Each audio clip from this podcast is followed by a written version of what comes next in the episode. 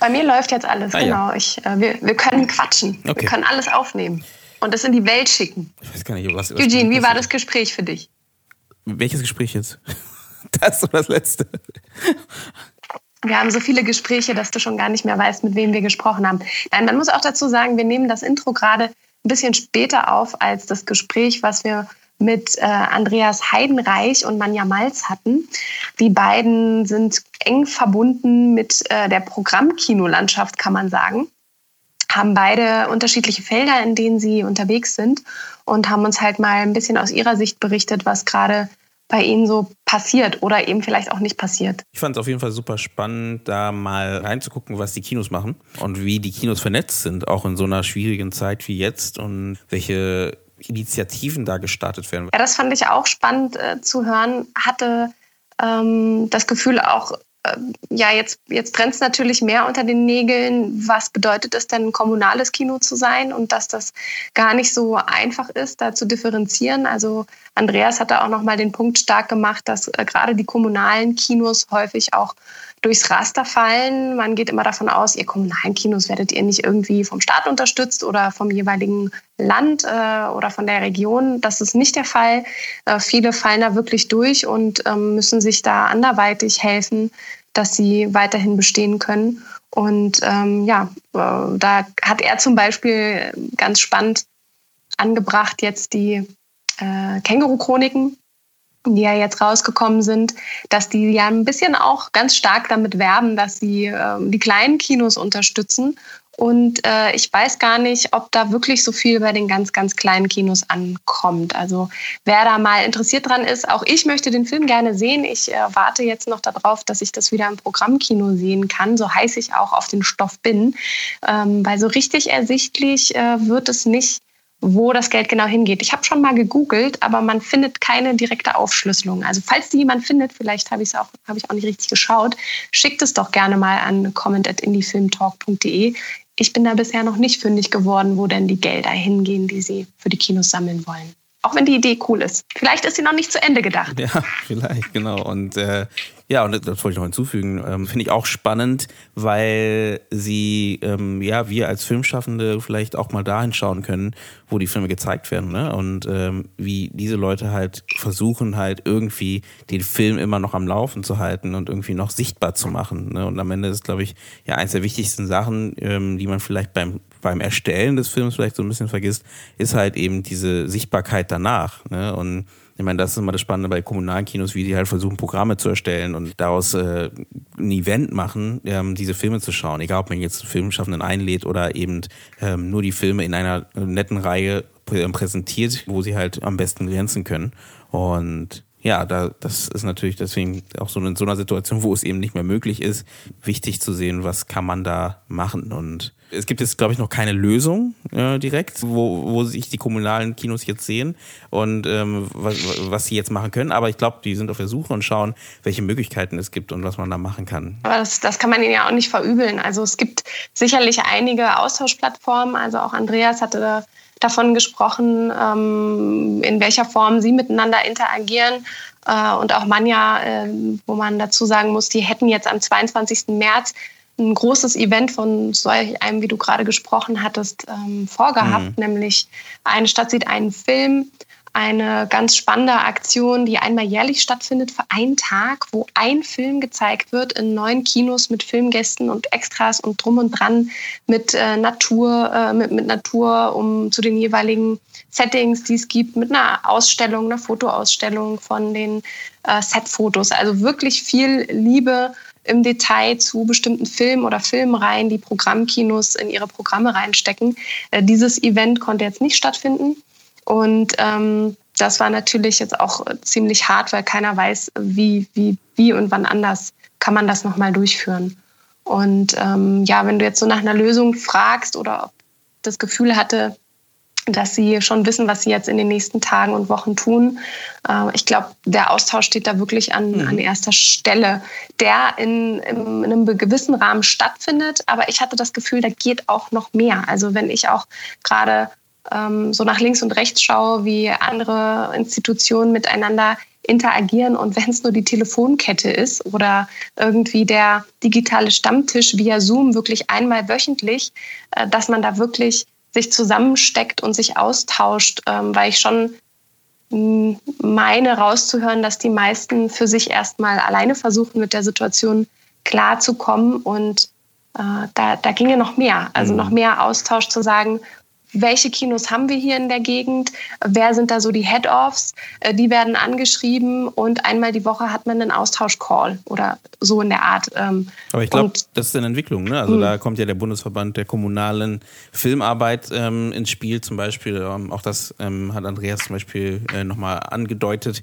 ähm, was Stimmt, genau ja. das theoretisch ja machen soll und ähm, die kommunalen Kinos so ein bisschen weiter zusammenrücken soll. Aber vielleicht lassen wir gleich die beiden mal sprechen sprechen? Sehr gerne. Ich gebe einfach nur noch den äh, Ausblick für einzelne Aktionen und Petitionen. Ich habe diesmal keinen dicken Pressespiegel mitgebracht, weil Susanne, man hat das Gefühl. Was ist los? Ja, also äh, langsam setzen sich bestimmte Dinge. Also ich bin dafür, dass da noch mehr darüber berichtet wird, auch gerade was natürlich die Solo-Selbstständigen angeht und äh, die jeweiligen Unterstützungen vom Staat oder auch äh, was es sonst für tolle Aktionen gibt. Aber ich denke, auch im Rahmen dieser Sonderfolge passt es einfach wunderbar, nochmal auf folgende Seiten aufmerksam zu machen, nämlich zum Beispiel Hashtag Hilf deinem Kino, wo du ganz bequem äh, Kinos retten kannst, indem du Werbung guckst.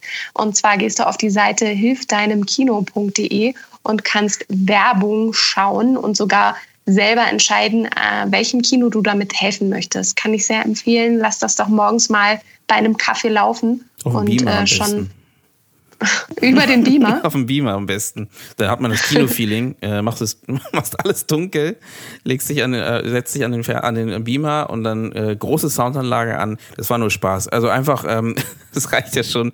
Äh, man kann es ja sogar laufen lassen, ne, ohne dass man jetzt nur die ganze Zeit davor sitzt. Einfach das, ich glaube, das unterstützt einfach die Kino. Darf ich, darf ich diesen Tipp du geben? Du guckst das nicht. Verdammt. Ja, bitte. ja, ich meine einfach nur, ne, dann läuft es einfach und man äh, unterstützt sein Kino oder ne, und das Kino bekommt was davon. Ähm, ich weiß gar nicht, ob man das so sagen darf, weil das ist ja eigentlich schlecht für, für, die, für die Werbenden. Hm. Genau, auch die Werbenden haben ein Herz, die sind nicht nur purer Kapitalismus. Gehen wir weiter. Ähm, Gehen wir weiter. Fortsetzung folgt. Äh, ein Start Next äh, Projekt welches ihr finden könnt eben auf startnext.com. Unterstütze deine Berliner Programmkinos. Hier geht es speziell um die Berliner Programmkinos, um, die ihr hier unterstützen könnt mit einem kleinen Obolus, Spende etc. Wenn ihr solche Aktionen kennt, die in anderen Regionen die Programmkinos unterstützen, bitte schickt sie uns. Wir würden die auch gerne unter die Shownotes setzen oder in einem der nächsten Folgen natürlich auch präsentieren und darüber berichten, wenn ihr noch was anderes kennt an verschiedenen Aktionen, die Programmkinos unterstützen. Fortsetzung folgt äh, sehr zu empfehlen. Und dann habe ich noch äh, Zurück ins Kino. Kino kommt zurück ist eine Seite, wo ähm, es nennt sich selbst digitale Ideenplattform von Kinos für Kinos. Wir helfen uns gegenseitig. Diese Seite ist eine Ideenplattform für die Zusammenstellung und den Austausch von strategischen und kreativen Maßnahmen für Kino Betriebe. Also genau das, was äh, Andreas und Manja auch schon gesagt hatten. Wenn sie in den Austausch gehen, äh, ist das sicherlich auch eine Ideenplattform und die findet ihr ja auch digital bei zurück ins Kino zusammengeschrieben.de. Ja, das war es ganz kurz und knackig von meiner Seite. Wollen wir ins Gespräch hören? Ja, definitiv. Ähm, ich bedanke mich schon mal jetzt fürs Zuhören. Und ich wünsche euch viel Spaß mit Manja Malz und Andreas Heidenreich ähm, bei diesem Gespräch. Viel Spaß!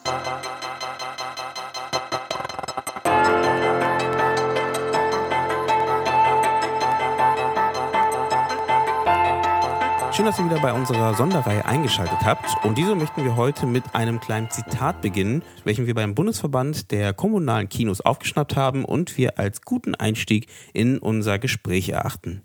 Ich fange mal an mit dem Zitat. Die Frage ist letzten Endes, ob man überhaupt für kommende Generationen einen Begriff von Kinokultur aufrechterhalten will, der multikulturell spezifisch und differenziert ist. Wenn man ein Kino will, das den Blick in die Welt und in die Geschichte offen hält, braucht man mehr denn je die kommunalen Kinos. Das war ein Zitat von Regisseur Wim Wenders. Grüße gehen raus an ihn. Und bevor wir das Gespräch jetzt anfangen mit einer kleinen Frage, passend zu diesem kleinen Zitat, machen wir es wie immer und stellen zuerst die Gäste vor. Manja, du darfst anfangen. Ja, hallo, ich bin Manja Malz. Ich bin für die Programmgestaltung zuständig, unter anderem für das Metropolis Kino in Hamburg. Und ich bin außerdem noch im Kollektiv des B-Movie Kinos. Das ist ein kleines ehrenamtlich geführtes ähm, Vereinskino auf St. Pauli. Und ähm, Kinoarbeit mache ich jetzt etwa schon seit zwölf Jahren und angefangen habe ich als Filmvorführerin. Noch ganz klassisch ähm, von 35 Millimeter habe ich vorgeführt und ich muss jetzt zurückblickend echt sagen, ich glaube, das hat mich auch wirklich gefangen genommen, gerade diese analoge Zeit noch und ähm, hat mich irgendwie gefangen genommen, im Ort des Kinos zu arbeiten. Und das ist echt meine Leidenschaft und ich mache das wirklich gerne. Und das ist ähm, sehr merkwürdig, dass wir jetzt alle geschlossen haben, seit drei Wochen schon. Mhm. Ja, und ich bin Andreas Heidenreich. Ich habe äh, schon in der Kindheit angefangen, Kino zu machen in Reutlingen im Jugendfilmclub. Da hat uns der dortige, örtliche Kinobesitzer hm, das Kino einen Tag in der Woche zur Verfügung gestellt und noch eine Spätvorstellung am Wochenende, wo wir Filme ausgesucht haben. Äh, das lag auch so ein bisschen daran, ich habe Filme immer sehr geliebt, aber wir hatten nie einen Fernseher zu Hause. Also ich habe Film wirklich übers Kino kennengelernt. Wie ich dann in Darmstadt angefangen habe zu studieren, bin ich sofort dort zum Unikino, dem studentischen Filmkreis Darmstadt und darüber dann auch in der Region Festivals und Kinos gelandet. Ich habe dann im kommunalen Kino Weiterstadt angefangen, mit Programmen zu machen. Dort gibt es auch ein sehr schönes Filmfestival, ein Kurzfilmfestival, das Open Air Filmfest Weiterstadt. Und irgendwann ist es dann so weit gekommen, dass das Ganze auch zum bezahlten Beruf wurde, als ich anfangen konnte, für das Deutsche Filminstitut Filmmuseum Frankfurt das Programm in der Caligari Filmbühne Wiesbaden zu gestalten. Ich mache immer noch auch sehr viel ehrenamtlich bei verschiedenen Filmfestivals, Nippon Connection, das japanische Filmfestival in Frankfurt, Ex-Grauen Filmfest, bei Go East, Festival des mittel- und osteuropäischen Films, bin ich in der Auswahlkommission. Ähm, ich bin so in ein paar Juries, zum Beispiel Kinopreis Rheinland-Pfalz, was sehr spannend ist, wenn man mal die ganzen Kinoprogramme genau durchstudieren kann und muss von den ganzen engagierten Kinomachern. Und äh, ich bin in der Kinokommission der Filmförderanstalt in Berlin und auch Vorsitzender des Bundesverbands Kommunale Filmarbeit, um den Namen noch zu korrigieren. Super. Genau, und ähm, ja, danke fürs Vorstellen erstmal. Und auch vielen Dank, dass ihr die Zeit hattet, ähm, jetzt auch hier dabei zu sein. Und die Idee ist heute ja, wir reden ja in der Sonderfolge sehr äh, eher darüber, ähm, wie verschiedene Menschen aus dem äh, aus der Filmszene mit der Situation ähm, äh, der ja mit dem Coronavirus oder mit der Situation, die da, dadurch entstanden ist, umgehen. Ähm, wir hatten zuvor ja schon mit Verleihern geredet gehabt, mit äh, Festivals geredet gehabt und jetzt natürlich auch spannend oder auch interessant zu hören, wie die Kinos damit umgehen. Und da würde ich gerne, ähm, weil der Wim Wenders ja vorher schon ähm, in, seinem, in dem Zitat ja schon gesagt hat, dass man mehr kommunale Kinos braucht.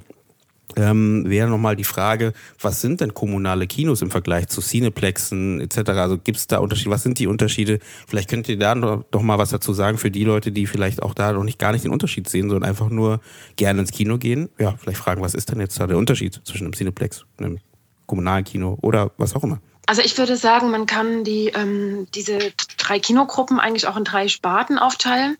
Also es gibt die Cineplexe, die Multiplexe, die von Kinokonzernen betrieben werden. Dann gibt es die Arthouse-Kinos oder Programmkinos, die eher von Privatbetreibern geführt werden. Ähm, und dann gibt es eben die kommunalen Kinos, wobei man da auch sagen muss, dass man da noch mal in die Tiefe gehen muss, wo, wo, ähm, wozu wir vielleicht später kommen, wozu wir vielleicht später kommen, dass eben auch viele Filminitiativen, Vereine, die diese Kinos ehrenamtlich betreiben, dazugehören, als auch Kinematheken und größere Filmmuseen.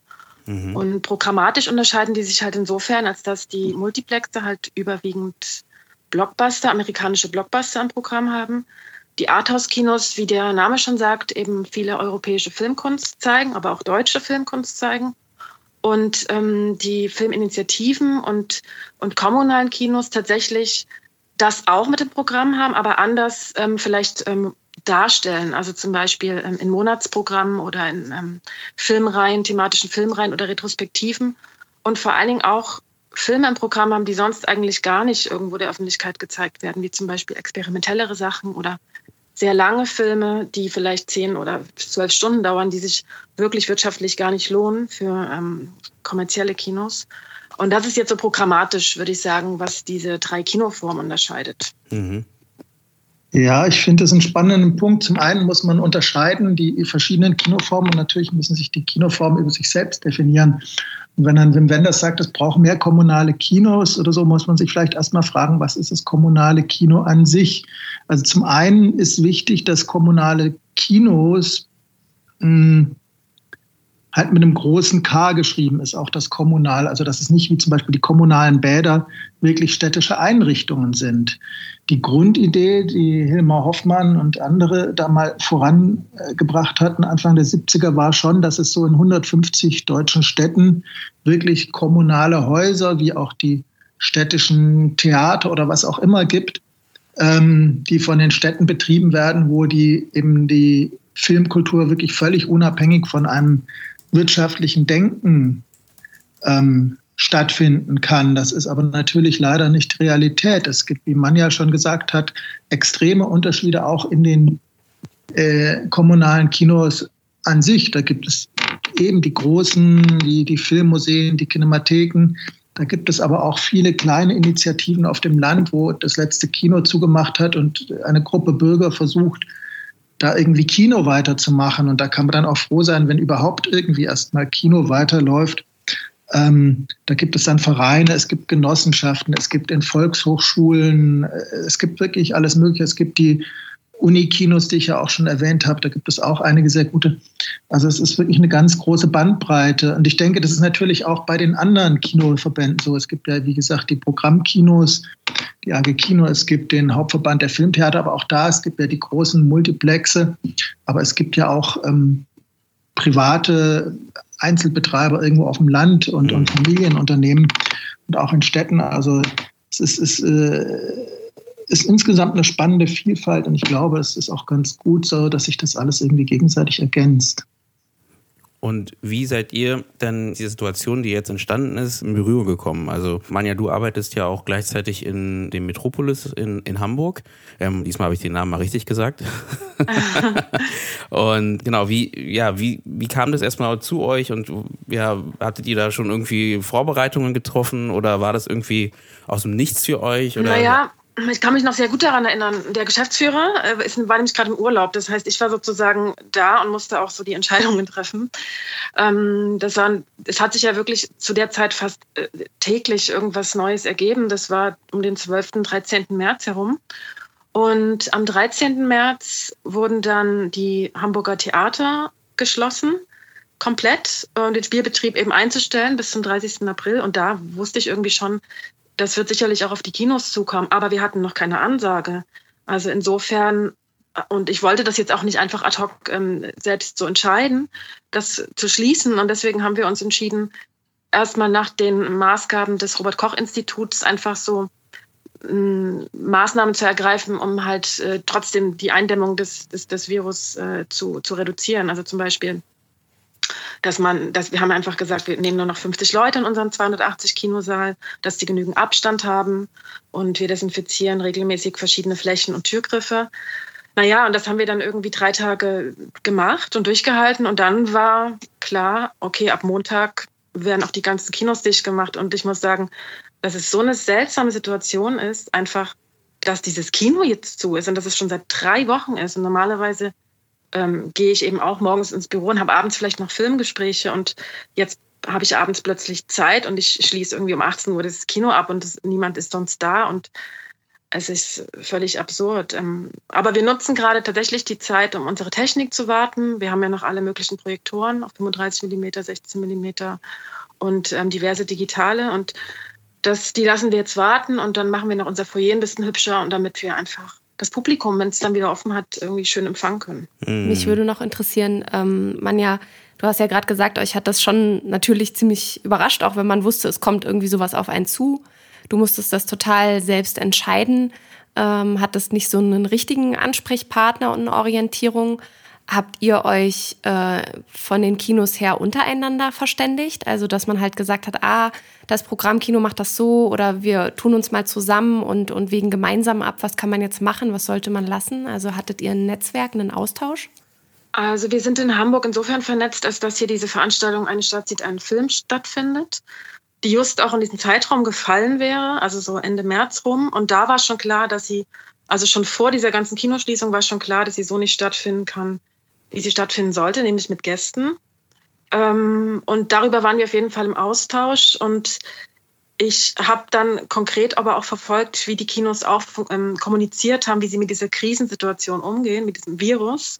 Und das eben eigentlich von allen, also von allen Kinos wurde kommuniziert, dass sie einfach mehr Platz lassen zwischen den Zuschauern, dass wirklich die Tickets so gebucht werden konnten, nur noch, dass ein Platz dann frei war zwischen den verschiedenen Zuschauern. Also alle haben sich irgendwie Gedanken gemacht. Ähm, aber da Kinos, ja, die meisten Kinos, außer das Metropolis-Kino, so wie wir jetzt eben gar nicht staatlich in irgendeiner Form unterstützt werden, sind die halt alle privatwirtschaftlich. Die hätten sich das, also ich weiß nicht, ob, ob sich nur ein einziges Kino von denen entschieden hätte, die machen zu ohne die Ansage von oben. Hm. Mhm. Das musste quasi ausgesessen werden, bis die Politik endlich gehandelt hat und gesagt hat, so, wir machen jetzt alles zu, fertig.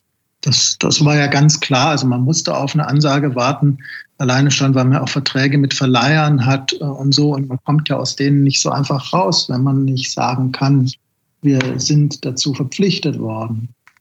Also ich weiß noch, bei uns in Wiesbaden zum Beispiel war es auch irgendwie Donnerstag, hieß es dann, ja, ab Montag wird nicht mehr gespielt und dann wurde von einem auf den anderen Tag ähm, am Wochenende schon zugemacht. Ähm, und natürlich haben wir auch in den Weiterstadt wurde noch bis Sonntag gespielt und dann ab Montag zugemacht. Aber da haben wir natürlich auch alle möglichen Dinge gemacht, die man teilweise ja auch in Supermärkten ähm, jetzt gerade erlebt. Deshalb bin ich, äh, wenn man ja sagt, das Foyer verschönern, das ist ja auch so eine Frage. Wenn wieder eröffnet wird, braucht man dann wahrscheinlich an den Theken und so weiter auch solche Schutzschilde und wahrscheinlich braucht man für die Schlange irgendwelche Abstandsplätze oder so. Also mal, mal schauen, was da alles auf uns zukommt. Und es war ja wirklich unterschiedlich von Stadt zu Stadt und von Bundesland zu Bundesland, ja. Und dann, dann auch noch so Dinge wie Baden-Württemberg hieß es ja zuerst, die Anweisung gilt bis 15. Juni, ja. Das wurde dann auch wieder zurückgenommen. Ähm, aber das war schon ein sehr im, im im Ungewissen schweben, was es ja jetzt auch bezüglich der Zukunft ist, weil da kommt ja viel zusammen. Es ist die Frage, wann dürfen wir wieder aufmachen, aber es ist dann auch die Frage der Planung. Im Normalfall machen wir ja Monatsprogramme. Und, und wenn dann irgendwie, es macht jetzt keinen Sinn, ein Monatsprogramm zu machen, wenn dann wahrscheinlich irgendwann mitten in irgendeinem Monat geöffnet werden kann und dann würde noch der fünfte Film einer Retrospektive, die aus fünf Filmen besteht, laufen und wir sagen, das ist eine Retrospektive oder so. Das ist ja völlig ähm, widersinnig. Oder ich habe mit dem Filmforum Höchst gesprochen, der Klaus-Peter Roth, der hat jetzt schon für Juni oder so eine Petzold-Reihe zum Film, äh, zum neuen Film Undine, wo halt auch die ganzen alten Filme spielt, gebucht. Jetzt ist aber natürlich Undine verschoben worden, wie so viele andere Filme auch. Das heißt, er hätte jetzt eine, hat jetzt eine Retrospektive gebucht, aber hat den eigentlichen Film, der das Zugpferd ist, nicht. Das sind ja lauter so Fragen, die wir uns stellen müssen. Hm, du sprichst ja schon an, ne? Ihr habt ja eben kuratiert, ihr habt äh, Programmplanung ja für diese Zeit ja jetzt auch schon betrieben gehabt, die ihr alle nach hinten hin verschieben müsst. Was passiert denn mit dem Programm, was ihr jetzt hattet ähm, für die Zeit? Habt ihr da irgendwie schon Ideen, dass ihr die nach hinten verschiebt oder fallen die ganz weg und die planen ganz neu oder gibt es da schon irgendwie Richtungen, was ihr damit macht? Da gibt es alles, zumindest bei uns. Ich erzähle jetzt mal von uns. Mhm. Also zum Beispiel in Weiterstadt kam das mitten in die indische Filmwoche rein von der dann die hintere Hälfte ausgefallen ist. Da haben wir uns aber zum Glück auch, es lief ja auch vorher schon nicht gut. Es war ja auch klar, das kommen einfach weniger Leute ins Kino in der Situation. Die haben ja alle genau das Gleiche mitbekommen wie wir. Da haben uns zum Glück, und das waren auch alles sehr teure Filme, die schon vorab bezahlt werden mussten, haben uns zum Glück alle äh, Produktionsfirmen gesagt, ja, wir können die Filme nochmal, ohne nochmal zu zahlen, ähm, dann auch wieder zeigen, wenn wir irgendwann wieder offen haben.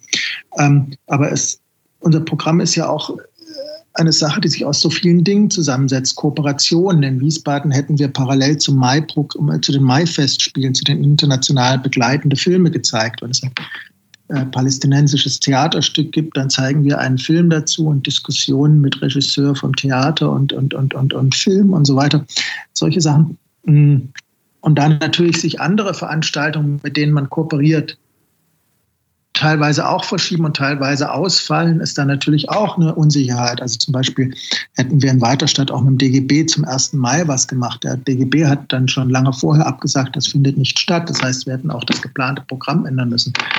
Ähm, andere Sachen kann man verschieben. Wenn man jetzt sich irgendein Thema hat, ähm, wo man sagt, da wollte ich eine Reihe dazu machen, die kann man, das kann man natürlich auch einfach irgendwie um ein paar Monate verschieben. Aber dann kommt wieder dazu Filmfestivals. Ganz viele Filmfestivals werden verschoben. Die finden auch teilweise bei uns in den Kinos statt. Ja, wenn wir jetzt im, im Oktober haben wir in Weiterstadt immer das Queer Film Festival. Jetzt verschiebt sich in Höchst das äh, kubanische Filmfestival auch auf Oktober. Dazu spielen wir immer mit, weil wir dann gemeinsam die Gäste holen. Das ist günstiger. Ja, ich kann ja nicht zwei verschiedene Sachen gleichzeitig spielen. Ich muss sagen, Andreas hat es schon ziemlich gut alles auf den Punkt gebracht. Ähm, was noch dazu kommt, ist zu diesen ganzen Verschiebungen. Also wir haben auch eine Retrospektive gerade zu Federico Fellini und Gott sei Dank haben wir die Möglichkeit, das jetzt zu verschieben und in die nächsten Monate mitzunehmen. Wir müssen eh mal abwarten, ähm, wie das jetzt weitergeht mit den Öffnungen von Veranstaltungsorten. Wir führen das Gespräch ja jetzt vor Ostern. Nach Ostern soll es ja dann ähm, ein bisschen besser kommuniziert werden, wie es weitergeht. Aber auf jeden Fall haben wir zum Beispiel im Metropolis Kino ähm, auch geschuldet den vielen Mitgliedern, den wir haben, die sehr, sagen wir mal, älteren Semesters sind, haben wir zum Beispiel ein Veranstaltungsformat wie das Seniorenkino. Und das wird total gut angenommen, ganz liebevoll gestaltet von unserem Archivar, der dann halt so ähm, alte Klassiker zeigt, mit Marilyn Monroe zum Beispiel oder Cary Grant. Und da kommen dann aber 80 Leute. Und tatsächlich kann man, glaube ich, so ein Format, das quasi die Zielgruppe, äh Quatsch, die, die, die Risikogruppe einlädt, ins Kino äh, daran zu erkranken, das kann man ja erstmal gar nicht mehr durchführen. Also sowas müsste man dann einfach tatsächlich streichen, schweren Herzens. Ähm, und ähm, was auch noch als, finde ich, problematischer Punkt dazukommt, normalerweise planen wir halt mindestens so sechs Wochen bis vielleicht so zwei Monate vorher schon die folgenden Monate im Voraus, also auch fix mit verschiedenen Gästen oder Kooperationspartnern.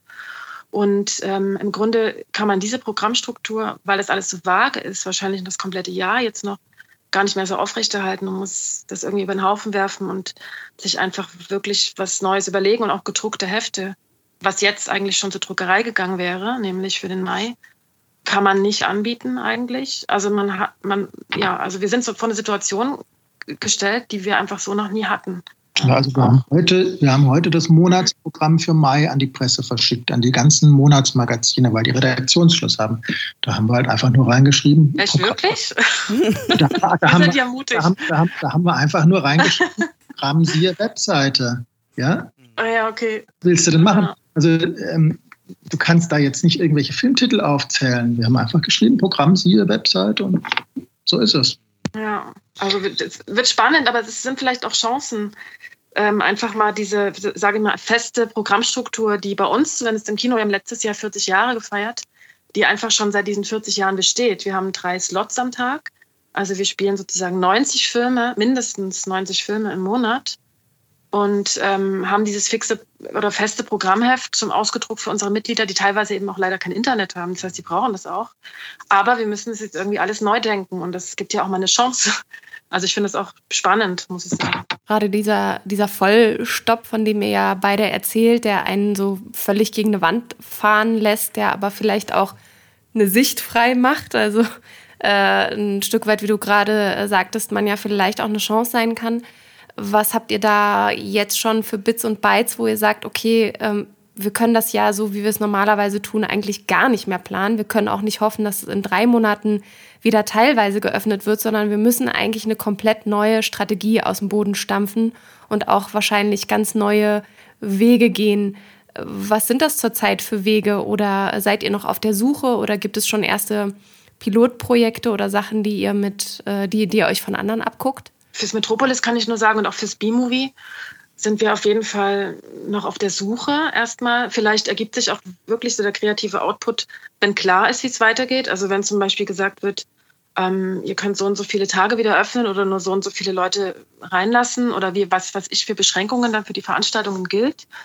Ähm, insofern kommt es hoffentlich noch. Was wir aber schon vorhaben ist, und da haben wir einfach Glück, dass wir als Kinemathek, also das Metropolis Kino wird von der Kinemathek Hamburg betrieben, ein großes Filmarchiv haben von über 5000 analogen Filmkopien, dass wir einfach einen neuen Programmpunkt reinnehmen wollen, der jetzt erstmal heißt Blick ins Archiv. Vielleicht fällt uns noch was äh, Schöneres ein. Ähm, aber dass wir zusammen mit unserem Archivar jetzt dann mehrmals im Monat tatsächlich ähm, unser Filmarchiv mehr vorstellen. Und da sind wir nämlich auch flexibel. Also wir können schnell diese Filme organisieren und ähm, den Leuten näher bringen. Also jetzt über Streaming oder ähm, wie, wie kommen die Ach so, Leute? nee. Äh, ich gehe jetzt, da, geh jetzt gerade davon aus, dass das Kino wieder geöffnet hat. Ah, ja. Also ich, okay. jetzt, mhm. ich rede jetzt davon, dass wir hoffentlich irgendwann wieder aufmachen dürfen, mhm. aber tatsächlich jetzt keine fixe neue Retrospektive planen können. Vielleicht ist es einfach super schwierig, wenn wir das anspruchsvoll machen möchten und vielleicht eine komplette Retrospektive von Eric Romer. Ähm, das geht eigentlich gerade zurzeit nicht, weil wir dann, wie Andreas auch schon sagte, zwischendurch müssen wir vielleicht wieder schließen und dann fallen drei Filme weg, die man dann nicht nachholen kann oder nicht chronologisch sind. Das ist, dann fällt irgendwie dieser ganze Anspruch des, mm, der Art des kommunalen Kinos irgendwie weg. Und mhm. insofern muss man sich vielleicht anpassen und vielleicht tatsächlich auch diese die gedruckten Hefte anders gestalten oder nicht in so einem Monatsrhythmus, sondern vielleicht tatsächlich zwei, in zwei Wochen drucken oder eine andere Form finden, um die äh, analogen äh, Kinobesucher, sage ich mal, irgendwie zu erreichen? Also ein Punkt ist ja, dass wir alle immer sehr am Limit arbeiten und das unterscheidet uns, glaube ich, auch gar nicht so sehr von manchen Programmkinos oder auch sonstigen Kinos. Es ist einfach irgendwie kein Regeljob, der nur im Büro getan ist, sondern man hat zum einen immer wieder eine Deadline, man muss das neue Programm zusammensetzen, sei es jetzt, dass man wöchentlich irgendwo das Programm macht oder Monatsprogramme oder manche unserer Kinos machen ja auch sogar Halbjahresprogramme, wie das Filmmuseum München zum Beispiel. Ähm, aber man hat immer einen Redaktionsschluss vor Augen, wo man das eine Programm fertig haben muss und die Texte und die Korrekturen lesen und die Gäste einladen und die Filmversende. Man hat dann immer noch abends Veranstaltungen im Kino. Man muss auch immer wieder persönlich da sein, weil es ist einfach so, dass so ein Kino auch nur funktioniert und die Kundenbindung nur funktionieren kann, wenn man auch immer wieder schaut, wie sind die Abläufe im Kino und funktionieren die. Und wenn man auch persönliche Einführungen immer mal wieder macht, und dann hat man ja auch Gäste und so. Und jetzt ist halt wirklich in der Tat, wie man ja sagt, auch mal ein Moment da, wo man gerade mal ein bisschen rausgerissen ist und einen Ruhepunkt hat. Es gibt viel genug zu tun gerade trotzdem. Also ich bin überrascht, wie viel man zu tun hat, wenn die äh, Kinos geschlossen sind. Dazu gehören natürlich auch solche äh, äh, Interviewgespräche. Ähm, aber man hat trotzdem ein bisschen Zeit zu reflektieren, was will ich in Zukunft machen? Sind meine Anfangszeiten korrekt? Sind meine Programmschienen? Habe ich neue Themen? Vernachlässige ich was? Ändern sich Dinge? Also man hat Zeit nachzudenken. Die kommunalen Kinos, das sind ich sage mal, die nicht gewinnorientierten und teilweise sind sie auch finanziell unterstützt, teilweise nicht. Das ist, wie gesagt, sehr unterschiedlich. Aber wenn man eben finanziell unterstützt ist, dann hat man natürlich auch irgendwie den Auftrag zu experimentieren und Dinge auszuprobieren, wenn sie dann funktionieren, können sie auch abwandern. Also es gibt ja so Beispiele. Ne? Man, man probiert aus, funktioniert original mit Untertitel oder Filmgespräche mit Regisseuren und das wandert dann auch in andere Kinos ab. Oder es gab mal Cinema Italia, eine Tournee italienischer Filme durch unsere Kinos, die mittlerweile in die Programmkinos auch mit übergegangen ist, weil sie einfach äh, wirtschaftlich auch äh, gut funktioniert. Aber jetzt kann man mal wieder versuchen, kreativ zu sein und sich Dinge zu überlegen. Ähm, und natürlich muss man während der ganzen Zeit, das ist auch wichtig, das Publikum jetzt nicht außer Augen lassen. Ähm, also eine gewisse Kundenbindung ist auf jeden Fall notwendig. Es gibt da ja die unterschiedlichsten Dinge und da sind wir ja nicht die Einzigen. Ähm, es gibt zum Beispiel in Berlin das Arsenalkino, das hat ja schon länger sein Arsenalkino 3, wo man, wo die Mitglieder, die einen Mitgliedsausweis vom Kino haben, noch Filme zusätzlich zu den zwei realen Kinosälen in einem virtuellen Kino drei Filme aus dem Archiv äh, sehen können oder eben begleitende Filme zu dem, was im Kino läuft.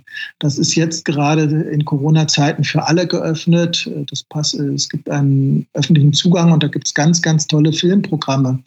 Und ähm, es gibt Kinos, die machen Wettbewerbe, was hängen wir in den Schaukasten. Es gibt äh, so viele verschiedene Dinge auch ich mache den Newsletter jetzt eigentlich äh, wöchentlich oder fast noch öfter und gebe Tipps, wo kann ich in der was weiß ich, The Artist kann man gerade in der ARD-Mediathek noch bis, bis, bis Freitag oder bis Samstag oder so schauen.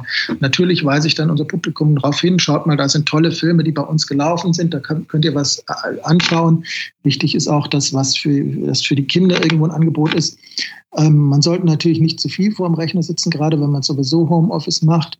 Aber es gibt auch ganz tolle Dinge. Das Filmarchiv Austria hat zum Beispiel ein, eine wunderbare digitale Online-Ausstellung äh, über die Wiener Kinogeschichte. Wenn man sich das anschaut, das vermittelt viel mehr denn das Gefühl, ins Kino zu gehen, als es irgendwie ein Film online anzuschauen vermitteln kann. Oder das Filmmuseum Frankfurt hat zum Beispiel die Schlöndorff-Ausstellung digital online oder so. Ähm, und ähm, ich achte dann schon darauf, dass ich, dass ich einen Newsletter mindestens einmal die Woche rausschicke, wo ich eben unseren Kunden auch auf solche Weise, also Dinge hinweise. Und da kommen auch viele sehr positive Rückmeldungen. Also das kommt gut an. Ich glaube auch, dass es wichtig ist, ähm, auf unterhaltsame Weise mit dem Publikum in Kontakt zu bleiben. Also jetzt nicht ständig immer wieder diese Krise zu erwähnen, sondern vielleicht einfach Tipps geben, wo man auch mal über den Tellerrand hinaus schauen kann. Was wir eben auch im Newsletter machen, dass wir zum Beispiel ähm, auf Filme hinweisen, die sie in unserem Programm vermissen könnten, also die zu uns auch passen. Ähm, wenn zum Beispiel in den Mediatheken der öffentlich-rechtlichen Sender irgendwelche Filmklassiker laufen, weisen wir darauf hin. Oder auch, was für mich auch eine tolle Entdeckung war, auf die Filmothek des Bundesarchiv, Filmarchiv. Dort kann man zum Beispiel ähm, die ganzen Wochenschauen anschauen, die früher eben zu Zeiten ähm, als Nachrichten in den Kinos äh, liefen, als es noch kein Fernsehen gab. Und es ist unglaublich unterhaltsam und ein toller ähm, ein tolles Zeitdokument, äh, die zu entdecken. Und äh, solche Tipps geben wir dann. Und was wir auch noch machen, ist über Social Media zum Beispiel ähm, so ein 35 mm Filmquiz, in dem wir Filmstreifen auf unserem Lichttisch fotografieren und die Leute einfach äh, verschiedene ähm, Kategorien erraten müssen, sodass wir die ein bisschen bei Laune halten und die uns einfach nicht vergessen. Ich glaube, darum geht es eigentlich auch. Ja, Bund Bundeszentrale für politische Bildung hat auch eine ganz tolle Mediathek ganz viele Sachen, die auch äh, an uns herangeführt wurden während der letzten Folgen, die wir so hatten. Also das, was ihr auch gerade sagt, dass da, da finde ich auch alles ähm, wieder, dass es gerade viel, viel mehr werden so Empfehlungen rausgegeben und Tipps, äh, die es vielleicht auch schon länger gibt. Also äh, wie du gerade sagtest, Andreas, die Zentrale für politische Bildung, die da eben auch äh, nicht erst seit gestern sozusagen so ein Archiv hat ähm, und viele andere Anlaufstellen. Und wenn man jetzt aber aus dieser digitalen Welt, wo ja auch viel passiert, rausgeht, nochmal auf die Straße geht und guckt, was kann man analog machen, äh, es, habt ihr mal über sowas nachgedacht? Mir spinnt sowas im Kopf wie äh, tatsächlich eine, eine Hauswand zu finden und dort und dort ein ähm, Straßenkino zu eröffnen äh, mit einem kleinen ähm, mobilen Wagen oder so. Da gibt es auch, glaube ich, eine, eine, eine Artistikgruppe. Ich, mir fällt leider der Name nicht mehr ein. Ähm, sowas in der Art, äh, also sozusagen den Film an, an, die, an die Leute zu bringen, so wie ihr es vorhin auch formuliert habt? Ja, das ist The Wall is a Screen, meinst du, glaube ich. Ne? Ach, genau, richtig. Genau. Und die sitzen auch lustigerweise in Hamburg. Das heißt, denen können wir jetzt nicht das Wasser abgraben. ähm, die äh, können ja aber auch gerade nichts machen, weil man dann wieder eine öffentliche Versammlung ähm, provozieren würde. Und das ist ja auch gerade nicht erlaubt. Ah, okay. Also selbst wenn man sagt, man äh, alle können von sich aus, äh, vom, vom Fenster aus gucken, wäre das schon, ja. Also es ist ja auch ein spannendes Thema, das gerade in der Presse groß ist, dass jetzt mehr, mehr Leute auf die Idee kommen, Autokino zu machen. Nur komischerweise, ich verstehe es nicht, es gibt in Deutschland 15 Autokinos. Essen ist das einzige mit einer Spielgenehmigung. Die anderen wurden auch behördlich geschlossen. Es kann aber eben sein, dass sich sowas alles noch ändert nach Ostern, ne? dass es wieder mehr ähm, Genehmigungen gibt für solche Art von Ideen. Ähm, ich finde das total, ich glaube auch wirklich, dass dieses Jahr Open-Air-Kinos wahrscheinlich einfach nochmal mehr in jeder, was für eine Form auch immer, äh, einfach nochmal mehr boomen, weil vielleicht viele Leute sich auch lieber unter freiem Himmel nach diesem ganzen Wohnzimmergesitze bewegen wollen. Andererseits äh, glaube ich aber auch, dass die Leute so eine Sehnsucht haben, vielleicht einfach wieder ins Kino zu gehen und so einen Film mal ganz konzentriert am Stück zu gucken und nicht zwischendurch äh, das Streaming zu unterbrechen für irgendeine SMS, die eingegangen ist oder so.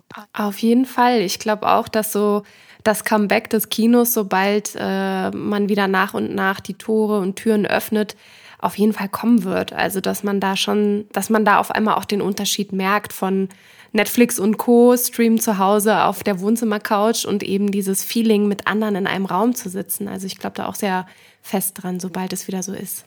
Seid ihr denn ähm, grundsätzlich als kommunale Kinos auch irgendwie vernetzt? Weil ähm, für mich klingt es jetzt gerade so, als ob viele für sich selber arbeiten und schauen, was kann man machen, welche Möglichkeiten gibt es für uns. Habt ihr auch eine Vernetzungsplattform, wo man sagen kann, okay, das machen die oder wo man sich austauschen kann und schauen kann, okay, wo kann ich denn ja, von den Kollegen lernen und dann vielleicht jetzt auch für uns umsetzen hier? Also zum einen ist man natürlich regional vernetzt mit denen, die man, die man in der Gegend kennt oder auch mit welchen, mit denen man schon äh, lange auch über, über größere Strecken zusammenarbeitet. Es gibt auch Länderverbände, Bundesverband, Landesverband Baden-Württemberg zum Beispiel. Ähm, aber es gibt über den Bundesverband natürlich sowohl die Webseite, die bauen wir allerdings alle gerade erst in diese Richtung auch so ein bisschen um, dass solche Aktivitäten da gesammelt werden. Es gibt sowas ja auch von, von, von Kinoinitiativen wie Zurück ins Kino.de oder so heißt diese Seite, ähm, wo ganz verschiedene Kinos sich einbringen mit Ideen. Ähm, und wir haben aber auch unseren Newsletter. Also im Newsletter sind wir darauf schon mehrfach eingegangen und haben auch vor allem gefragt, schickt uns ähm, Beispiele, die wir dann den anderen äh, sagen können. Du meinst den Newsletter vom Bundesverband Kommunale Filmarbeit? Ja, einen Newsletter, genau, wo wir unsere Mitglieder anschreiben, wo wir, wo man natürlich, das machen ja die anderen Verbände auch, darauf hinweisen, wo gibt es welche Hilfsprogramme, aber eben auch fragen, wer macht denn was? Und natürlich kann man die Zeit auch zum Beispiel nutzen, um, um Filme anzuschauen, ja, damit man mehr Filme kennt, weil das finde ich, das ist ja das, was uns auch, glaube ich, stark ausmacht, dass wir versuchen, die Filme, die wir zu zeigen, zu kennen, zu wissen, was wir da zeigen. Macht Sinn, auf jeden Fall. Und ähm, da fällt mir noch, bevor wir nochmal, weil ich bin ein bisschen gesprungen, da ähm, fiel mir noch ein, dass ja viele Leute jetzt ja auch das Online-Thema sehr hochhalten und sagen, okay, dann haben die Kinos vielleicht da die Möglichkeit, sich ja, da Möglichkeiten aufzubauen. Ich meine, das kommunale Kino lebt ja auch sehr viel, sehr stark davon, dass halt die Filmschaffenden vorbeikommen und dass man halt auch in Austausch geht, etc. Ähm, seht ihr da irgendwelche Möglichkeiten, was man da machen kann, um online, also diese Filmquizze sind ja zum Beispiel so eine Richtung, um online präsent zu sein, aber dass man doch vielleicht auch schaut, ähm, man ja, du hattest es kurz geschrieben gehabt, sowas wie eben, anstatt dass die die, ähm, die Filmschaffenden halt vor Ort sind, dass man dann doch ein Skype-Gespräch macht oder eben heutzutage vielleicht Zoom oder Teams oder wie auch immer ähm, Gespräch macht, wo die Filmschaffenden auch da sind. Vielleicht guckt man sich eben trotzdem im Kollektiv das Ganze an, also jetzt nicht ähm, ich meine jetzt nicht bei YouTube hochladen und dann oh, hoffentlich guckt sich jemand an, sondern man sagt einen festen Zeitpunkt, man schaut sich zusammen an und danach gibt es noch ein Gespräch. Gibt es da auch solche Überlegungen irgendwie, dass man da irgendwie die Leute noch ran, dranhält am Film schauen und ähm, zusammen kommunizieren oder über das, über das Filmschauen zu reden? Also zum einen das Arsenal 3, das ich schon genannt habe, das hat seine Programme jetzt immer eine Woche lang online und am Ende der Woche, also gerade jetzt heute, ist wieder eine Woche abgelaufen. Ähm, gibt es äh, den Tag über Gespräche mit den Regisseuren, deren ja. Filme eine Woche lang jetzt online waren. Da mhm. gibt es auch einen genauen Zeitplan. Um 15 Uhr ist Gespräch mit dem Regisseur, um 15.30 Uhr mit dem, um 16 Uhr kommt die Regisseurin dran. Ähm, da kann man auch äh, mitmachen und sich beteiligen. Das ist ein Beispiel. Ähm, es ist ja auch immer so ein bisschen ein, ein technisches Know-how und was kann man alles schon und so. Die Unikinos sind da natürlich immer mit vorne dabei, weil dort natürlich auch gerade technisch ähm, ja, man hat ja immer irgendwelche Informatiker oder sonst was auch im Team. Zum Beispiel in Darmstadt, die machen ähm, Online-Filme auch aus Mediatheken, aber eben zu einem bestimmten Zeitpunkt, äh, indem sie davor eine Einführung machen, die dann live gestreamt wird. Und dann gibt es noch einen Kurzfilm, dann gibt es den Hauptfilm und dann gibt es noch einen Chatroom, in dem man sich über den Film unterhalten kann. Und im Anschluss an den Film gibt es noch was. Also es gibt solche Dinge auch, natürlich. Und auch als Verband sind wir schon länger dabei, uns ähm, zu überlegen, ähm, in welche Richtung wir ein Internetportal aufbauen, das ähm, begleitet. Das begleitet, das begleitet Filme und Reihen, die gerade, also Fellini ist ja ein schönes Beispiel, was man ja genannt hat, weil Fellini habe ich natürlich auch eine Reihe gemacht, die auch abgebrochen ist, aber die ich auch fortführen werden will, ähm, weil ja 100. Geburtstag war. Ja, es gibt ja so Themen, die ganz klar auf der Hand liegen. Aber auch Fellini wird niemand von uns eine komplette Reihe machen, weil es einfach nicht alle Filme verfügbar gibt für Kinoaufführungen, ohne, zumindest nicht ohne große Recherche und hohe Kosten. Aber dann kann man auf diesem äh, Portal ist dann so der Plan, dass es da dann zum einen Hintergrundartikel gibt, dass dann alles gesammelt wird, was es an Literatur dazu gibt, für die, die sich interessieren. Und dann kann man dort auch Filme vielleicht verlinken, die es nur online gibt. äh, in Video on Demand und so.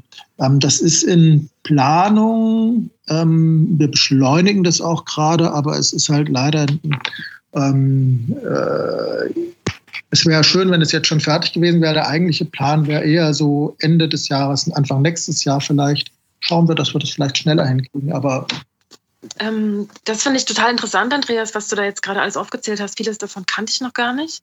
Und ähm, ist auf jeden Fall eine Überlegung wert, ähm, diese Skype-Gespräche oder Einführungen tatsächlich trotzdem zu filmen, aufzuzeichnen und online zu stellen.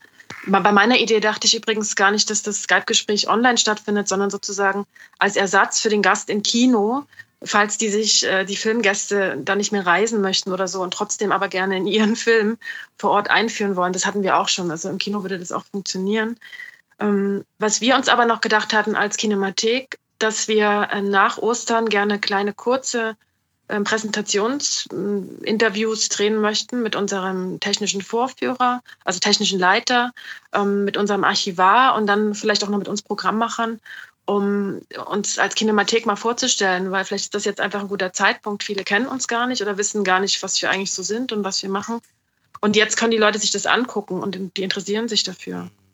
Ja. Wie ein Porträt so ein bisschen über genau, euch und eure so, Arbeit. Mhm. Mhm. Genau, ja. Das äh, ist natürlich bei Filmfestivals auch so Überlegung. Ich mache ja auch bei verschiedenen Filmfestivals mit, bei Nippon Connect und so weiter. Da ist dann schon die Frage, wenn das Festival online stattfindet, was es jetzt beschlossen ist, Filme online, darüber kann man ja, das geht jedem sofort. Es gibt dort auch immer viele Workshops, ja. Was macht man damit? Kann man eine Teezeremonie online machen? Aber eben auch die Frage, welche Dinge kann man jetzt neu machen? Sich vorstellen wurde gerade so ne, genannt.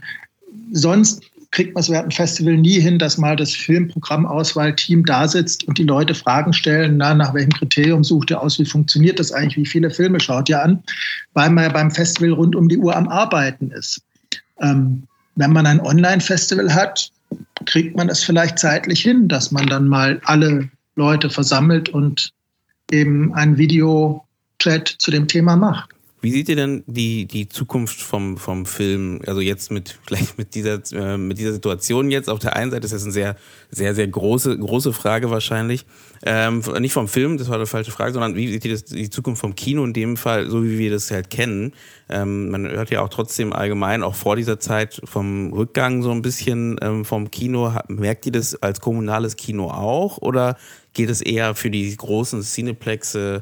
Und äh, oder Multiplexe besser gesagt? Oder habt ihr das Gefühl, es ist allgemein ein Rückgang da und ähm, kann vielleicht auch so eine Situation jetzt dazu führen, dass es dann vielleicht doch mal so noch so einen Wandel gibt, weil man sich vielleicht viel mehr mit, mit Film beschäftigt dadurch, weil ihr gerade auch so, so Sachen gesagt habt, wie eben mal so ein Porträt über die Leute dahinter, gibt ja nochmal so viel mehr Einblick in das Ganze. Also ich glaube tatsächlich, dass äh, jetzt gesprochen für die beiden Kinos, in denen ich arbeite, also das B-Movie-Kino auf St. Pauli und das Metropolis-Kino, dass ähm, diese beiden Kinos, die haben so spezielles Publikum und so eine bestimmte Zielgruppe für das Programm, was, also was wir gestalten, die kommen auch auf jeden Fall wieder. Und ich glaube, die vermissen uns total. Die haben teilweise Dauerkarten und kommen jeden Tag und äh, gucken sich auch alles an, was wir zeigen. Und sei es Filme über Alkohol oder Trashfilme aus den 50ern oder einfach ganz äh, Dokumentarfilme aus, aus Indonesien. Also die interessieren sich einfach wirklich für Filmkunst und ähm, die kommen auf jeden Fall wieder und vielleicht sind wir da einfach publikumsmäßig ein bisschen anders aufgestellt ähm, als vielleicht kommerzielle Kinos, die jetzt nicht so Filmfans haben, die jede Woche ins Kino gehen, sicherlich auch, aber jetzt nicht in der Masse.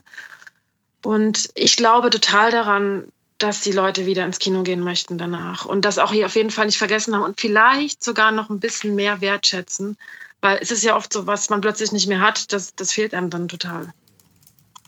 Also zum einen ähm, stelle ich auch bei meinen Kinos keinen Rückgang in den letzten Jahren her, eher eine leichte Zunahme. Das mh, mm, mag aber auch an zwei, drei Dingen liegen, liegen dass sich vielleicht die Publikumsvorlieben ähm, etwas verändern. Man stellt sich so ein bisschen die Frage, also ich stelle fest, dass das Publikum älter wird. Früher hat man gerade bei in den kommunalen Kinos ein junges, alternatives Publikum sehr stark gehabt, hat ähm, ähm, Underground und, und Experiment. Jetzt hat man doch eher auch ein älteres Publikum es ist natürlich da die Frage schon, wie man, also ich, man muss, denke ich, in die Zukunft arbeiten. Also man muss schauen, dass man auch verstärkt junges Publikum wieder ähm, dazu bringt, in unsere Kinos zu gehen.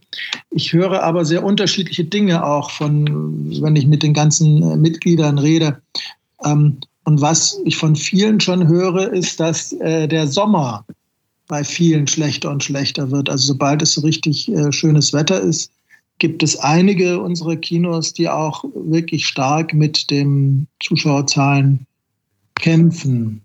Das ist aber tatsächlich ja kein ähm, jetzt spezielles Kriterium für die kommunalen Kinos. Ne? Das, ist ja, das ist ja eigentlich auf alle Veranstaltungsformate im, im Sommer so ähnlich, dass alles, was drin stattfindet, einfach schlechter besucht ist bei schönem Wetter. Das verstärkt sich aber in den letzten Jahren extrem. Aha, nee, das, okay. Also das kann sein. Wir hatten letztes Jahr eine Doris D-Retrospektive, eine komplette fast, in Metropolis. Und vielleicht ist das so ein Sommerthema gewesen, weil es viele Musicals waren. Und das war echt sehr gut besucht. Ich weiß nicht, ob das Wetter vielleicht in Hamburg wieder mal nicht gut war, das kann sein.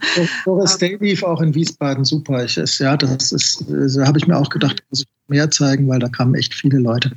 Ähm, aber generell ist es, also ich sage ja auch, ich habe ich hab eigentlich nicht so sehr das Problem, aber ich höre das von mhm. vielen. Mhm. Mm, vielleicht sollte man wirklich tatsächlich die Sommerzeit mal abschaffen. Dabei gibt es doch, äh, sind doch die Kinoseele so schön gekühlt und es gibt tolles Eis, was man auch mal essen kann, äh, obwohl ich gar kein Esser beim, beim Gucken bin. Ähm, aber wer weiß, was, was diesen Sommer passiert. Ähm, gerade auch, ich höre da so ein bisschen raus, was ihr gerade erzählt habt. Ihr habt eine sehr, sehr feste äh, Publikumsbindung, eben gerade weil ihr die Cineasten mit euren Programmen bereichert äh, und eben ja richtige Fachgucker habt, die täglich zu euch kommen, wie du gerade meintest, Manja, und eben ihre, äh, ihre Abokarten haben.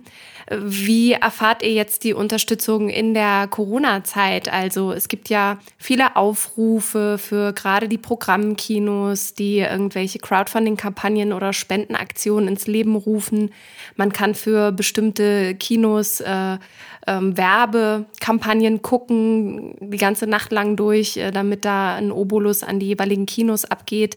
Habt ihr ähnliche Spendenaktionen vor oder laufen sogar schon Sachen oder werdet ihr auch in irgendeiner Form vom Staat unterstützt? Also wie könnt ihr gerade eure äh, Misere, die ihr finanziell verkraften müsst, auffangen? Naja, es gibt ja, ja wie gesagt, die unterschiedlicheren äh, Formen. Also Wiesbaden zum Beispiel, was halt wirklich im Kulturamt ähm, auch angesiedelt ist, ähm, ist es zum Beispiel vom, denke ich, ähm, ja, nicht so das Problem vielleicht. Andere Probleme als von irgendeinem kommunalen Kino, das halt ein Verein oder eine Genossenschaft ist, die nicht unterstützt werden. Ich, äh, es, es ist ein Problem, finde ich, dass ich ganz oft höre, ja, ihr seid ja die kommunalen Kinos, ihr seid ja abgesichert. Also ein paar von uns ja, aber die große Masse nicht. Und ähm, es gibt ja auch 100.000 Unterprobleme. Das ist die Frage mit, wie werden die Leute bezahlt, ja? Und wer wird bezahlt, ja? Kurzarbeit greift ja nicht für jeden und müssen natürlich auch Kinos machen, die keine Einnahmen haben. Äh, städtische Kinos machen das dann teilweise wiederum nicht. Aber was viele Leute bei uns arbeiten ja eher auf Minijob-Basis, ja? Die halt an zwei Tagen in der Woche als Filmvorführer oder so arbeiten oder noch besser, was ist mit dem Stummfilmpianisten, der einmal im Monat da ist und spielt? Oder was ist mit den freien Kuratoren, die es ja auch gibt, die mal fürs Filmhaus Nürnberg, mal fürs Arsenal, mal für Hamburg vielleicht eine Reihe zusammenstellen und dann Einführung machen? Also all diese ähm, Probleme, die es ja in der ganzen Kunstszene gibt. Was ist mit den freien Künstlern? Was, äh, das, das sind so Dinge. Aber es gibt auch wirklich äh, bei uns äh, kommunale Kinos, die mit der Existenz kämpfen, weil sie halt Miete zahlen müssen noch und natürlich auch Personal und so weiter. Und dann kommt man auch auf so Sonderprobleme wie, dass es bei uns viele gemeinnützige Vereine gibt. Dann nehmen wir das kommunale Kino Freiburg. Ja, da ist, das ist ein gemeinnütziger Verein. Die haben natürlich auch ihren wirtschaftlichen Zweckbetrieb, zum Beispiel das Kaffee. Ja, was ist jetzt, wenn der kulturelle Betrieb gerettet wird mit Zuschüssen, aber der, äh, der wirtschaftliche Betrieb macht Minus? Dann verliert man die Gesamt Gemeinnützigkeit für den gesamten Verein und so weiter. Also es gibt da so unendlich viele Probleme. Und ist, ich stelle halt fest, egal mit, welch, mit wem ich rede, jeder hat andere Probleme. Also es ist, ist leider nicht so, dass man sagt, wir haben jetzt 150 Mitglieder und die haben das und das Problem. Da sind ja auch zum Beispiel Filmfestivals dabei, kurz fünf Tage Oberhausen oder so. Ja, ähm, da sind dann sind Unikinos dabei, dann sind ähm, es ist ja alles dabei. Ja, Aber natürlich gibt es welche, die sagen, wir haben kein Problem. Bei uns arbeiten zum Beispiel alle ehrenamtlich und wir zahlen keine Miete. In Weiterstadt haben wir relativ wenig Probleme. Äh, aber andere haben sie halt haben haben halt eine ganz andere Situation. Und aber vielleicht, um den Zuspruch von außen nochmal zu verdeutlichen, du hattest mir erzählt gestern, Andreas, dass ihr total viele Gutscheine online verkauft über die Seite, wahrscheinlich eben auch als Ostergeschenk. Ja, ja, also das ist super. Wir haben ganz viel Zuspruch. Das ist auch wichtig. Da ist, also, und, und ähm, das Wichtige ist da, glaube ich, auch, also in Weiterstadt, ähm, in der Tat, wir verkaufen mehr Gutscheine jetzt innerhalb einer Woche, als wir sonst Zuschauer in zwei Monaten haben. Ähm, also das ist, das ist super. Ich liebe die Leute. Ähm, das macht einen aber auch, ich finde es auch ganz toll, dass, dass ganz viele Leute E-Mails schreiben, ja, mit Fragen, wie geht's euch, kann man euch was helfen oder so. Also das finde ich ganz tolle Rückmeldung, weil ja. Sonst erlebt man die ja manchmal im Kino, ja. Dann ist man an der Kasse oder so und dann kommen Leute und sagen, ach, was für ein schöner Film war das, ja. Und das ist ja wirklich so, dass man jetzt gerade nicht so viel weniger Arbeit macht, aber man bekommt, ähm, was man sonst zurückbekommt aus dieser ganzen Über Überstunden und so weiter, diese positiven Rückmeldungen nicht. Ja, also ganz schlimm finde ich das halt für Filmfestivals, ja, die teilweise irgendwie ein Jahr lang total fokussiert auf einen Termin hingearbeitet haben und jetzt puff, ist das Festival weg, weil es halt jetzt gerade im April stattfinden muss oder findet online statt. Also ähm, es ist schon so, dass das natürlich Geld ist das eine, aber, aber eine Rückmeldung ist schon auch immer wichtig. Manja, du wolltest dich auch gerade noch einschalten und hattest einen Gedanken im Kopf oder? Nee, was ich tatsächlich eben auch toll finde, ist, also man bekommt ja ab und zu auch mal Mails, wo so ein bisschen kritisiert oder gemeckert wird, dass der und der Film fehlt im Programm oder könnte man nicht mehr dies und das. Und jetzt ist tatsächlich wirklich viel mehr Zuspruch und einfach Lob und wie geht's euch und wie können wir helfen und wir wollen jetzt endlich mal unsere Jahresmitgliedschaft abschließen. Das machen auch wirklich einige. Ähm, also man kann bei uns total günstig Mitglied werden und dann in alles ermäßigt rein. Und, und das finde ich halt toll, durch die, in dieser Situation wenigstens sowas mal zu erfahren. Das hat man einfach ja sonst nicht so oft. Hm. Das heißt, man sieht auch mal, dass die, ja, die, die ganzen Zuschauer, die da reingehen oder die Kunden oder wen auch immer, dass die halt auf jeden Fall Interesse haben an einem oder auch vielleicht auch einfach mal sieht, ja, da passiert was und die Leute finden einen gut. das ist auch nötig, glaube ich. Ja, genau. Ja, definitiv. Ähm, ich ich frage mich gerade auch, weil wir hier so, so miteinander ja. ähm, sprechen, äh, was ich von den anderen Sonderfolgen, die wir auch, ähm, also wir hatten jetzt zum Beispiel auch schon einige da, die genau über diese Festivalsituation gesprochen haben und was da äh, sich gerade tut und äh, was, äh, was man machen kann oder was für Ideen rumgesponnen werden, ähm, dass so der die Essenz von allem, was man immer mitbekommt, auf jeden Fall dieser, dieser Schritt aufeinander zugehen, sich vernetzen. Und äh, die Frage, die jetzt bei mir noch so im Kopf rumspukt, ähm, habt ihr einen, einen runden Tisch, wo ihr euch mit den kommunalen Kinos in eurer Gegend zusammentut, also dass man da äh, quasi schon mal einen, einen Zoom-Call einberufen hat äh, oder die gute alte ähm, Telefonkonferenz oder Skype. Äh, gibt es da den, den, den angeregten Austausch regelmäßig? Also in Hamburg gibt es auf jeden Fall einen regelmäßigen Kinostammtisch ähm, gemeinsam, mit, gemeinsam mit der Filmförderung Hamburg-Schleswig-Holstein, die total aktiv ist, überhaupt in der Film- und Kinoszene, die ist herrlich. Und der ist jetzt ähm, Ende April anberaumt und da haben wir tatsächlich dann so einen Zoom-virtuellen Stammtisch. Mhm. Und der Austausch in Hamburg ist ganz gut, aber eben unter allen möglichen Kinoformen, ne? jetzt nicht nur unter den kommunalen. Und ich finde das wichtig, weil das irgendwie auch hilft, ähm, wenn man weiß, was haben die anderen für Gedanken im Kopf, was haben sie für Probleme, was haben sie für Ideen und wie kann man irgendwie gemeinsam einfach kreativ sein und so bestimmte vielleicht noch Veranstaltungsformen entwickeln. Und wir hoffen ja auch sehr, dass wir diese eine Stadt sieht, eine Filmveranstaltung ähm, noch nachholen können. Also vielleicht ganz kurz, um das noch zu erklären. Ähm, eine Stadt sieht einen Film gibt es jetzt seit fünf Jahren und ähm, die, es ist ein Gemeinschaftsprojekt der Hamburger Kinos. Insgesamt sind das 17, die dann einen Hamburg-Film an einem Sonntag zeigen. Und das Filmteam dieses Films tourt durch die Kinos. Und der Film ist meistens schon sehr alt, also vielleicht 20 Jahre oder auch 40 Jahre. Und dieses Jahr hätten wir Kurz und Schmerzlos gezeigt, den Debütfilm von Fatih Akin. Und ähm, wir hoffen auch sehr, dass wir das noch in irgendeiner Form nachholen können dieses Jahr. Und das ist nicht eine total, nicht nur eine total tolle Aktion, weil die ganzen Kinos da sich äh, die, ähm, die Hände reichen, sondern weil ihr auch noch ganz, ganz viele Extras drumherum anbietet. Kannst du kurz anschneiden, was das eigentlich für ein wunderbarer Zauber gewesen wäre, hätte er am 22. März stattgefunden? Also ja, wir hätten ähm, noch eine Drehortführung gehabt, wo Fatih Aki noch dabei gewesen wäre und noch andere ähm, vom Filmteam. Also es wären tatsächlich 20 Gäste vom ehemaligen Filmteam gekommen. Eigentlich ja. Wahnsinn, weil der Film 22 mhm. Jahre alt ist. Die haben sich auch alle total gefreut. Ähm, genau, also diese Drehortführung in Altona für ungefähr 1, also anderthalb Stunden und außerdem eben noch Filmgespräche in den Kinos. Dann gab es noch eine, oder die gibt es noch, die ist ja nicht weggeschmissen worden, eine Fotoausstellung mit ähm, Filmstills oder auch Setfotos, Standfotos aus dem Film von Gordon Timpen. Die ist wunderschön geworden. Ähm, die hängen wir sicherlich noch mal irgendwann auf, wenn, wenn die Kinos wieder geöffnet haben. Und ansonsten halt ähm, eine große Aftershow-Party mit den Bands, die aus, auch im Film vorkommen.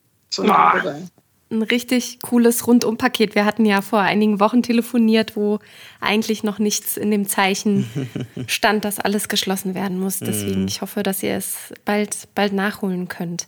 Ähm, Andreas, wolltest du vielleicht noch etwas sagen zu dem Thema ähm, sich zusammenschließen, regelmäßige Anrufe, Köpfe zusammentun von euren kommunalen Kinos?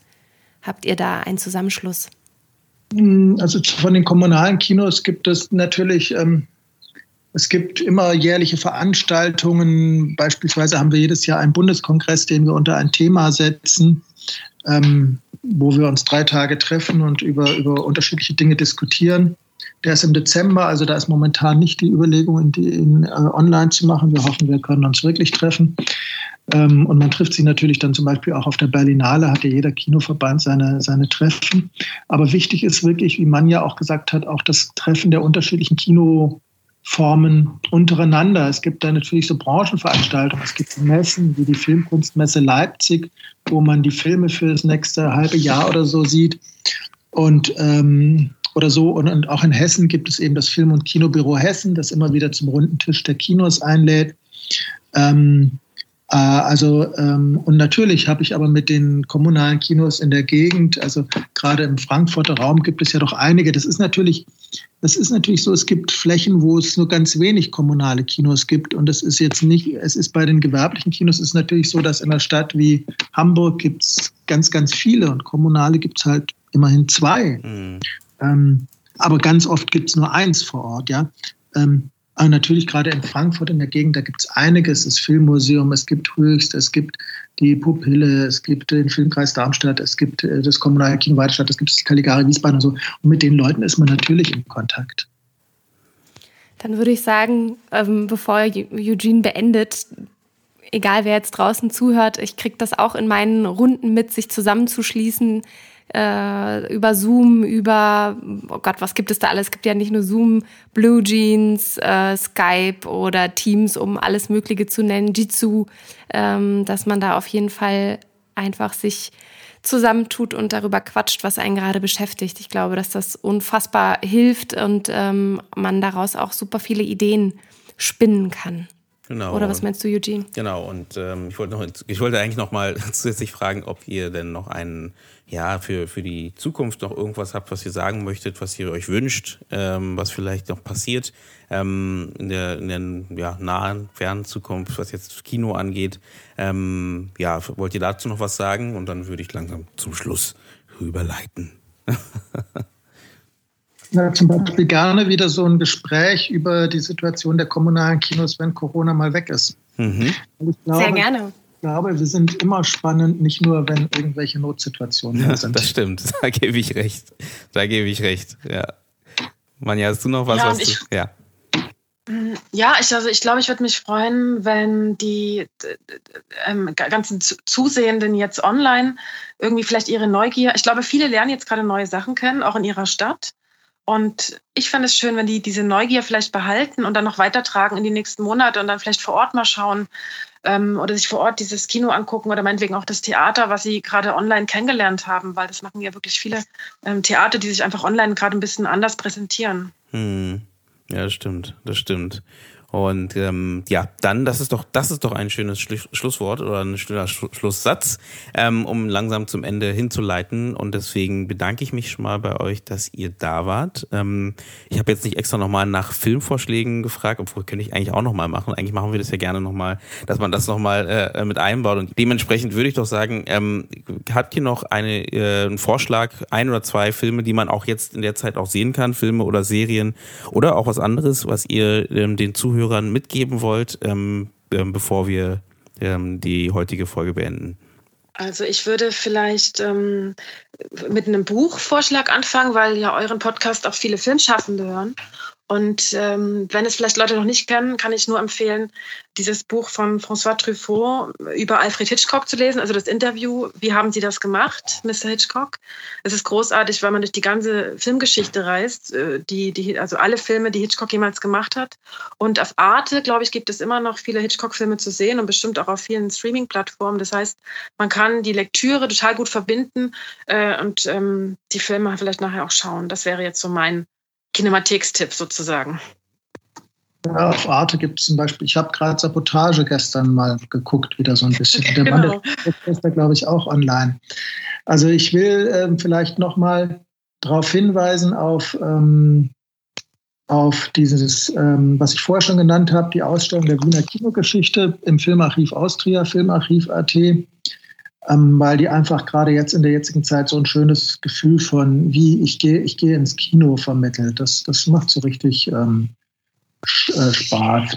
Und ähm, Filme online gucken, es ist echt so viel, was es gerade gibt.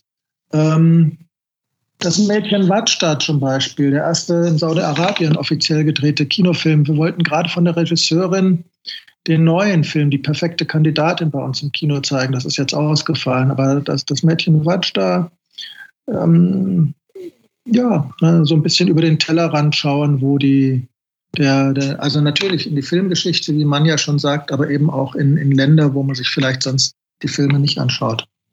Der ist in der, der ist in der Arte-Mediathek auch. Noch bis Ende Juni sogar. Kannst du noch mal kurz den Titel sagen, das Mädchen?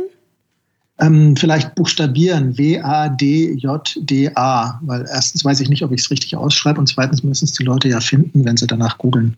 Alles klar, wir setzen das unter unsere genau, Show Notes. Genau, alles, was wir, ähm, alle Tipps kommt. und Tricks und, äh, und Ideen und Vorschläge, die wir hier in diesem Gespräch hatten, werden auch natürlich unter die Show Notes gepackt. Das heißt, ihr könnt da gerne auch nochmal reingucken und ähm, da nochmal dann direkt zu den verschiedenen Seiten oder eben Orten weitergeleitet werden. Genau. Dann bedanke ich mich ähm, bei euch, dass ihr da wart ähm, und dass ihr euch die Zeit genommen habt, mit uns zu reden. Und ähm, das Angebot nehme ich natürlich sehr gerne an, auch ähm, nach der Krise ähm, über die kommunalen Kinos oder allgemein über die Filmarbeit zu sprechen. Da werde ich auf jeden Fall nochmal auf euch zu, äh, zukommen. Oder wir beide werden auf euch zukommen. Und auf jeden Fall. Und ähm, bedanke mich, wie gesagt, bei euch und bedanke mich auch bei den Zuhörern für die Zeit und für das Zuhören. Und wollte nochmal natürlich dazu sagen, ihr findet den Podcast überall, wo es Podcasts gibt, also bei Spotify, iTunes und allem, was dazugehört. Und wir sind auch bei Steady. Das heißt, wenn ihr das, was wir machen, gut findet und uns ein bisschen unterstützen wollt, gibt es jetzt die Möglichkeit bei Steady, ja, auch dort uns ein bisschen finanziell zu unterstützen. Genau, natürlich auch toll, wenn ihr uns bei Instagram und Facebook folgt. Und ihr könnt uns jederzeit äh, erreichen über comment at indiefilmtalk.de. Schreibt uns also sonst auch mal ein Hallo und eine Frage ganz klassisch per Mail. Genau, das freut uns natürlich auch. Ähm, so wie es die Kinos freut, freut es uns natürlich auch von euch zu hören. Genau, dann bedanke ich mich noch einmal, wünsche euch einen schönen Tag, einen schönen Abend oder eine schöne Nacht und wir hören uns in der nächsten Folge.